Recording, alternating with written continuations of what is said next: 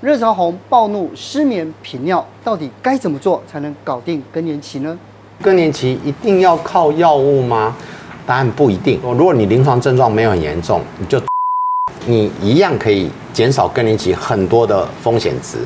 今天邀请到妇产科名医陈保仁来告诉大家，为什么更年期严重可能会造成生命危险，有哪些保命关键一定要知道，一起来看看吧。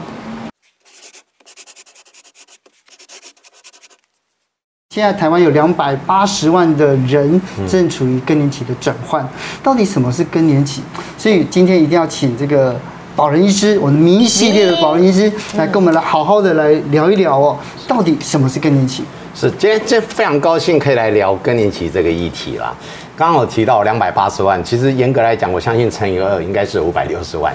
另外还有一个男性更年期的问题。所有女生到我门诊来，她只要月经改变了，她就觉得她更年期。所有男生只要他老婆怪怪的，他也说他更年期。脾气怪怪的，但我从年轻就蛮怪。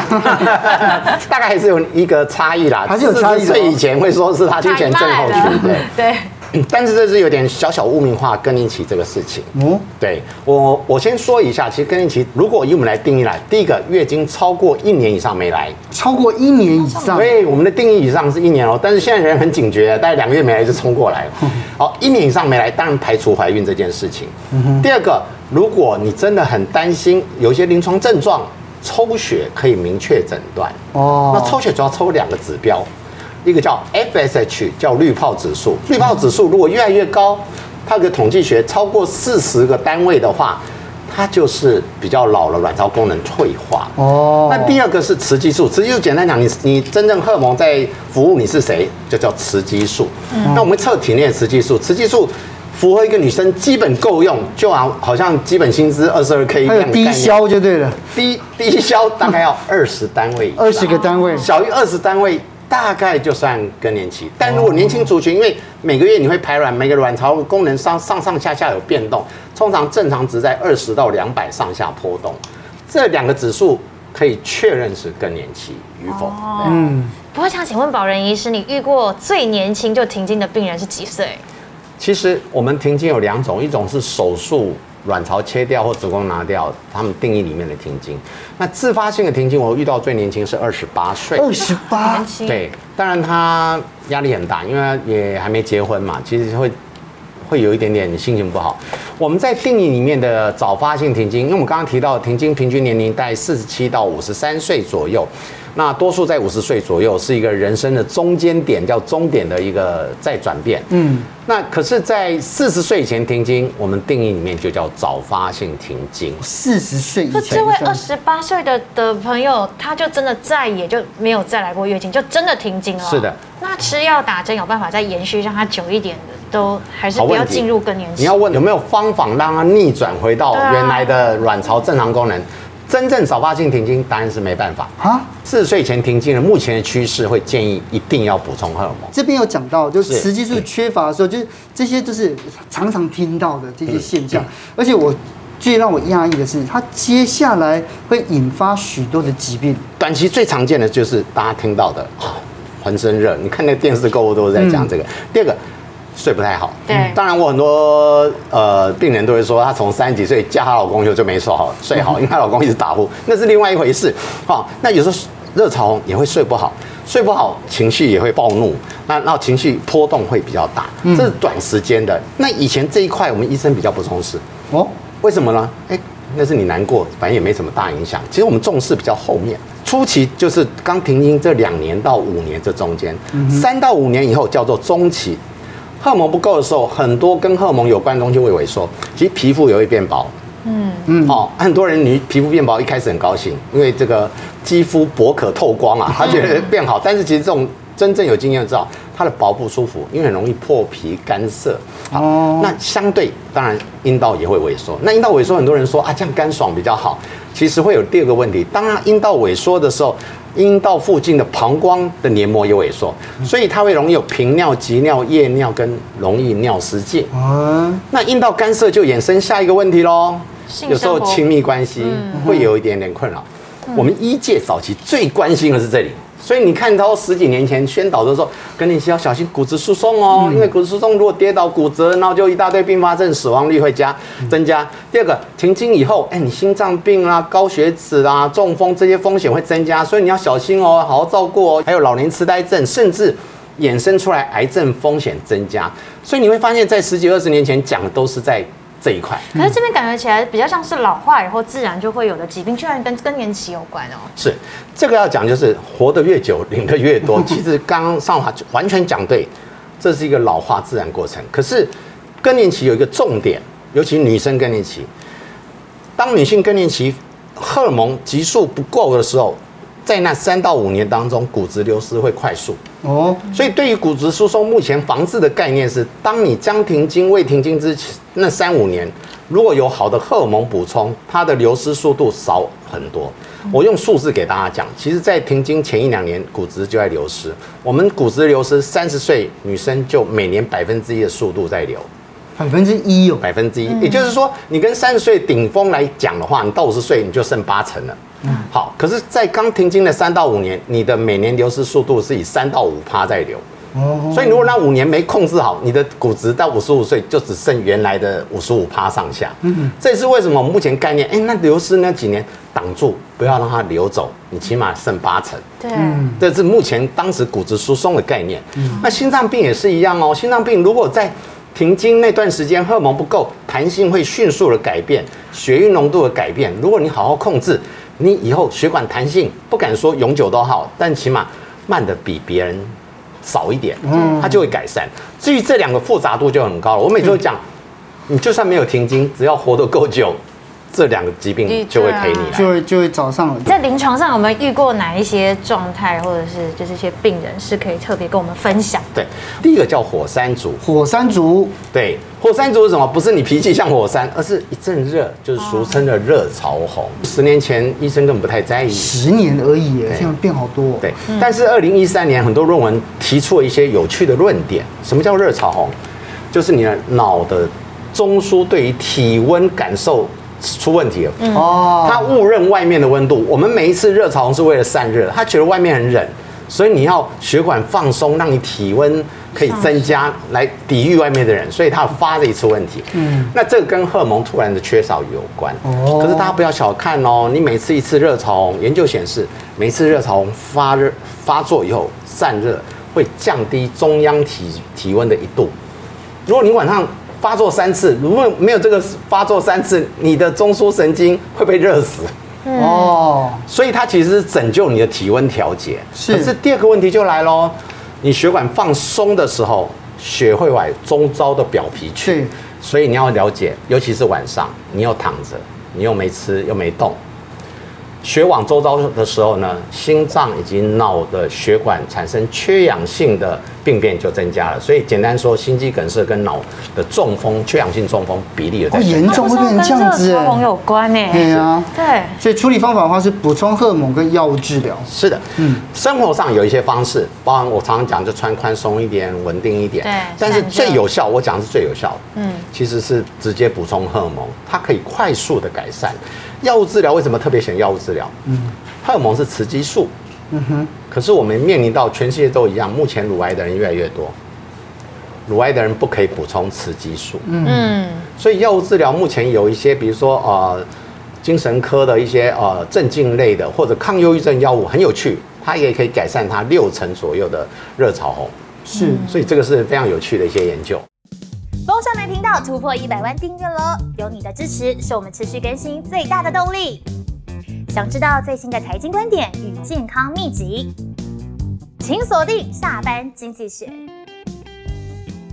除了这个热潮红之外呢，还有干太太组，也是干妹妹组了。你现在叫干干干姐妹，对，干姐妹。我回去改，我回去改。对，有人跨海来跟您就医，就是针对这个问题啊。这是真的啊。其实，所以私密处干燥这个议题呢，就像我讲的，以前其实它干涉大概四十五六岁就开始。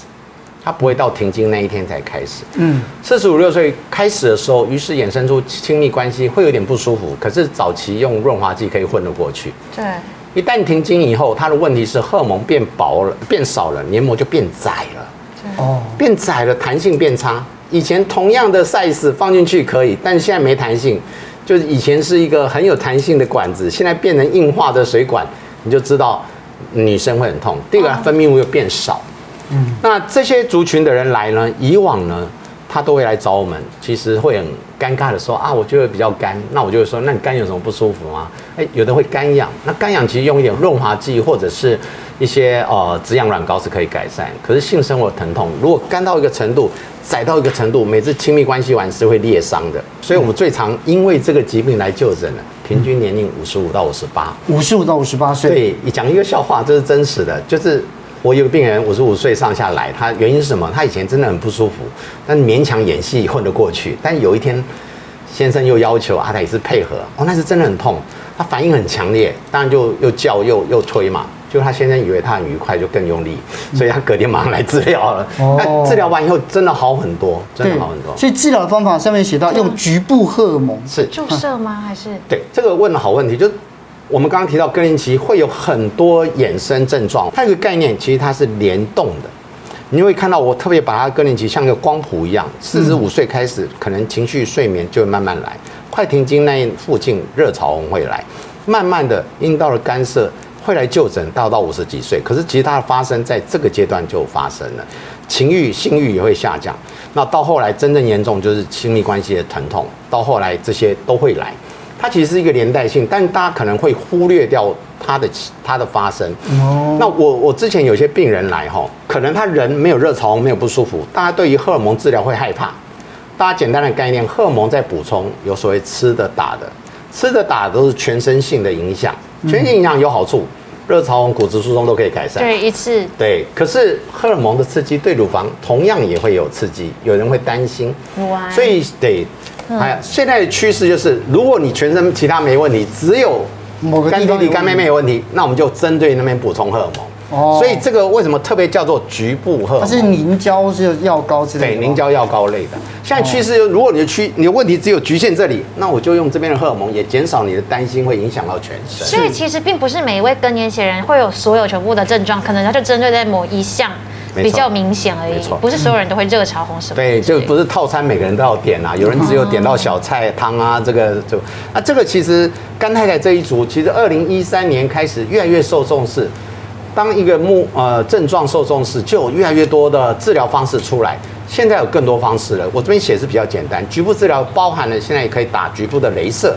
它可以针对镭射让阴道黏膜快速改善、弹性变好，甚至注射类的东西让它的身体组织快速修复，所以都有方法。不过陈医师，刚刚我们有提到，有些人他只敢在局部来使用荷尔蒙，就是很担心。我听到很多的说法都会说，如果你是全身性来用荷尔蒙治疗的话，比较容易得癌症啊。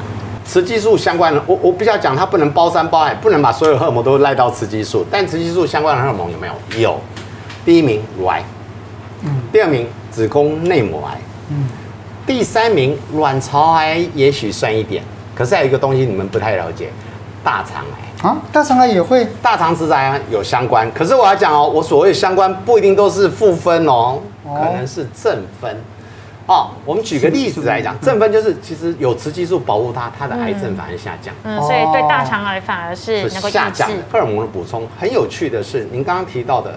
用一个 WHI 在二零零二年有一个很好的研究，这个研究我们就讲到这个人心不足蛇吞象，所以在一九九二年他们就开始一个新的研究，我想试试看，我们找五十岁到七十九岁，横跨了三十年的这个范围，如果你这个阶段使用荷尔蒙也可以改善心脏病，其实那是药厂的贪心，嗯，他吃更年期不够，他吃骨质疏松不够，他觉得如果可以吃心脏病不得了，那个市场治百病的感觉，而且那时候他已经是全世界单一药方。Number one 的药喽，嗯，很可惜，一九九二年的一个开始的研究，到了二零零二年，他开始研究四年左右，发现使用以后，心脏病跟血管栓塞的风险反而增加了，反而增加。也就是说，我本来想要证实心脏病不会增加，他用了以后反而增加，所以那时候很快就被收下来。是，那但是大家可能就以为那那几年是我们妇产科更年期的这个地狱低谷期。大家都害怕，全部的人都不用，所以用用荷尔蒙反而会造成高血脂、高血压这样子吗？是的，这个我要讲，就是后来把五十岁到八七十九岁这个族群再切三段，就像我们这个，我们把它重新 case 再拿回来看，五十到六十是一个族群，到七十八十一个族群把它切开，嗯，你就会发现，的确，如果在停经十年之内，虽然中风机会略微增加，心脏病是下降，可是死亡率是下降，嗯，下降三成哎。对，也就是说，于是有一个叫黄金十年的概念，嗯，如果你停经十年以后才来用这些荷尔蒙，贵州海料料再来维修。就不太有用，所以大家也许在网络上会找到一个概念，说啊，更年期停经十年以后就不适合吃药了。的确是来自于这个部分，因为十年以上才吃，它反而增加血栓的风险。嗯但至于乳癌的话，其实你什么时候吃乳癌的风险都略微增加三十 percent。但是这个数字我要说明一下啊，大家一听到你的风险增加三十 percent，你的想法是什么？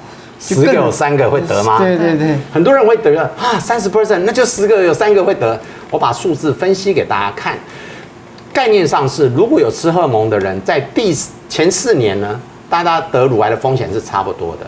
到了第四年，有吃荷尔蒙的这个族群，跟没吃荷尔蒙族群我们来比较，有吃荷尔蒙的族群呢，每一万个人，他有三十二个得乳癌。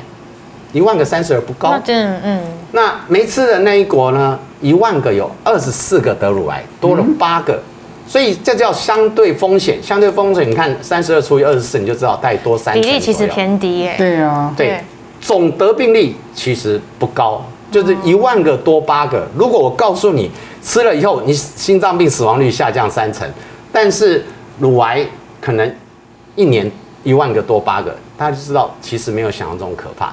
那这边我补充一下，其实大型研究再看下去哦，大肠癌反而下降了二十几趴。我觉得如果说在什么时候开始吃药非常重要。可是另外呢，就是我大家一定也也会想说，那哪一些人不适合吃呢？对，问得很好。其实如果大家查我们的访单，他大概写三十个，看完以后就跟 就所有的药你大家都不能碰。但是我分析给大家几个基本概念。第一个，如果你得过所谓的雌激素相关的癌症，包含乳癌、子宫内子宫内膜癌，甚至卵巢癌也算，我们就不想给你吃了。哦，好。第二个，血管栓塞，我想对于血栓，最近因为那个疫苗的影响，AZ 疫苗大家都很懂啊。血栓，所有荷尔蒙，不管哪一种荷尔蒙，只要使用，血栓风险都会增加。对，所以如果你得过血栓的风险，包含你中风、心脏病或深层静脉栓塞。我们大概就不太愿意给你。哦，第三个，抽烟太多的人。那什么叫抽抽烟太多呢？对，问得很好。所有抽烟人都不觉得他抽太多。对呀，一天一包。它也是个定义，一天半包以上，十根以上。那电子烟呢？电子烟不是更毒吗？这可是下面有相关的数字，对不对？这个问得很好。就当初这个 study 没有证据，电子烟这几年讨论的比较多，不单因为它虽然没有尼古丁，可是它的代谢产物，其实现在讨论，反而它会也引申其他的。癌症的风险是上升，对呀，对，所以结论是，你就不要抽，找个其他方法来代来取代掉。嗯嗯。那最后一个是肝功能，但是我要讲的哦，很多人说啊，我肝有肝炎，我不想吃。重点在你肝功能好不好？我要先说明一下，所有荷尔蒙基本上都是由肝扮演主要的代谢功能。哦。所以当你肝功能有问题的时候，其实我们本来一个荷尔蒙可能一天代谢完，可是你的肝功能有问题，你的代工工厂只能处理一半，所以。这份药人家一天代谢完，你要两天，所以像这种人，我们能不能吃？我有些肝功能或者状况不好的人，需要用的时候，我还是跟他说，我们试试看，但你们降低剂量。但是跟肝炎不一样，我们很多是 B 型肝炎带源者，我都会说你肝功能只要正常，它是可以使用的。所以它跟肾功能没有关系哦。基本上肝是主要，肾也扮演重要的角色。可是我们在讨论这个部分比较少去 check 肾功能，哦，因为当肾功能有问题的时候，它肾功能其实要降到十趴以下，其实抽起来才会抽出有问题，所以它。放的比较后面一点点，是是。可是陈医师，如果这样看看，还蛮多人都不适合吃荷尔蒙，但他又想要能够再增加一点雌激素。如果大家说衣食同源啦，那如果我不能吃荷尔蒙，我可不可以去补充一些，就是含有雌激素的一些食物，比如月见草油啊、大豆异黄酮，就喝豆浆啊，OK 的吗？吃豆腐啊，这个这个我要讲是很好的问题。所以更年期一定要靠药物吗？答案不一定。嗯，更年期概念就是。它就是一个老化，所以我自己的病人都说，如果你临床症状没有很严重，你就做好你的养生之道，饮食均衡，好好运动，好好睡觉，你一样可以减少更年期很多的风险值。但是是热潮红这一块的确需要好一点的荷尔蒙来补充。嗯，那如果你不适合的时候，很好玩啊，它就有一些取代的方法学。这也是为什么购物台那么多植物性荷尔蒙。对，但是我要补充一下基本概念，我用一个数字给大家讲。假设药物因为比较精准，虽然它有它的风险。药物可以改善的分数是九十分的话，嗯，一般食物可以改善三十到四十分，哦，也蛮高的啊。哎、欸，但哲青你知道，三十分就跟安慰剂是一样的意思啊。哦，所以我们自己，你大概给他个水或者相符，大概都是三十分。是假设他心里有的话，但是四三十到四十分，我必须要讲，比如说豆浆、豆类制品行不行？豆浆是好的优质蛋白的来源，所以我绝对支持豆浆。可是你要吃豆浆改善到这些症状。有点难，因为有人去用那个成分比例来换算，可能你要喝到四千 CC 到四万 CC 的豆浆，你才有办法。好像有点多哎，有点难，对。真的比例要到，你要看它浓不浓哈，四千到四万 CC 左右的豆浆，你才能补到一个荷尔蒙的一个取代。那相对的男生如果这样子喝豆浆的话，对对身体也不会有任何的影响，对不对？哎，不会，也不会变成女生，她也不一定变得比较温柔。其实所有的荷尔蒙在体内都会有它自己的代谢管道，哦所以你不要说哦，我给一些男性荷尔蒙到女生身上都，除非你是注射，注射直接产生效益。所有食物来源的在你体内代谢，女生。女性是因为她的一些代谢，她本来就会往雌激素的方向代谢居多。哦，可是因为我们刚刚讲到的都是植物性荷尔蒙，而我记得我跟我妈去买过那个雪哈，就是它这样不算蜂王乳啊，对啊，这样不算植物性的吧？但是是不是后来好像有说法说吃雪哈吃太多可能会补太多那种雌激素，可能也会造成比较容易会癌变。这个如果你去看哈，自古以来从呃中外，不论是宫廷、神话、民间。都有各种伟大的东西，也有人说他吃珍珠粉，他的更年期症状好很多，那是因为慈禧太后的美好的投影教育。所以到底用这些东西行不行？我个人的建议是这样子：如果这个花费不会造成你的经济负担，如果你吃了，你真的觉得舒服很多，我其实是不会反对的。哦，我自己病我都不会反对，因为有的人吃了，哎。他觉得热潮红还是在，那我说你吃干嘛？可是我觉得我皮肤好很多哦，那也很好，因为对于女生来讲，变美比热潮红改善可能还重要。所以大家评估一件事情，就是有帮上你忙，不是太困难，没有大的副作用。其实这类补充品或者一些生活的改变，我其实是支持的。既然就是我们要来诚实的面对问题的时候，刚刚医师有讲到嘛，有症状就要治疗，然后该检查的就要去检查。因为非常多病人来都说。啊，陈医师，我用过荷尔蒙，真的好很多。可是我怕得乳癌，所以他就不用药，然后人又不舒服。我说你怕得乳癌，你第一个阶段你要先去检查有没有乳癌，没有的话，你应该照正常的程序来治疗你，你其实人生品质才会好。所以我强调为什么该检查，你担心什么？有人说我担心骨质疏松。那去检查、啊嗯，没有，那你就好好过生活啊。啊可是我怕我检查真的骨质疏松，啊，收完了。你就是想要知道这个结果，不是吗？是啊，很多人都是这样子。好，那讲太老不要用药，我们刚刚已经提到这个黄金十年的概念。嗯，其实是因为更年期，它在停经十年以后，很多组织已经退化的差不多了。那所谓不要用药，也不是说不要用药，以后不治疗，而是可能不适合用荷尔蒙来作为你的替代药物。哦，比如说你那时候已经嗯心血管出一些问题，代谢胆三高都出来，那你可能要走三高治疗的路线，就不能用荷尔蒙单。对，你不要期待荷尔蒙，因为这时候它风险值，我们基本概念是这样，好处比坏处多，我们用；坏处比好处多就。不要用，嗯，对，嗯，那接下来看到了用药比吃豆腐好，这个刚才已经强调了，就是四万公升很多啊。就我们刚刚讲，哎，药物九十分，食物四十分，三十四十分。可是现在保健品也很多，尤其这个市场太大，所以现在国际药厂跳到这个保健品的这个部分，其他很多保健品其实是走药物制造的规格。那个我老实讲，很多研究我们可以看到成果。大概也有七十几分，是。